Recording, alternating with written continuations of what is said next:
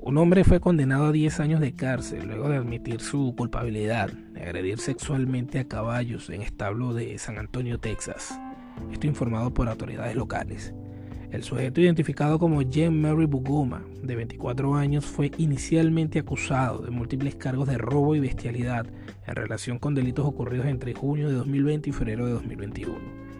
Una declaración que respalda una solicitud de orden de arresto alegó que en junio de 2020 el sospechoso fue observado en una cámara de vigilancia moviéndose desnudo en unos establos.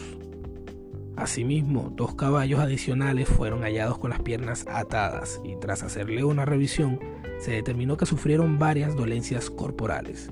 Por otra parte, la declaración jurada indicó que Bugoma también cometió bestialidad con un caballo en enero de 2021.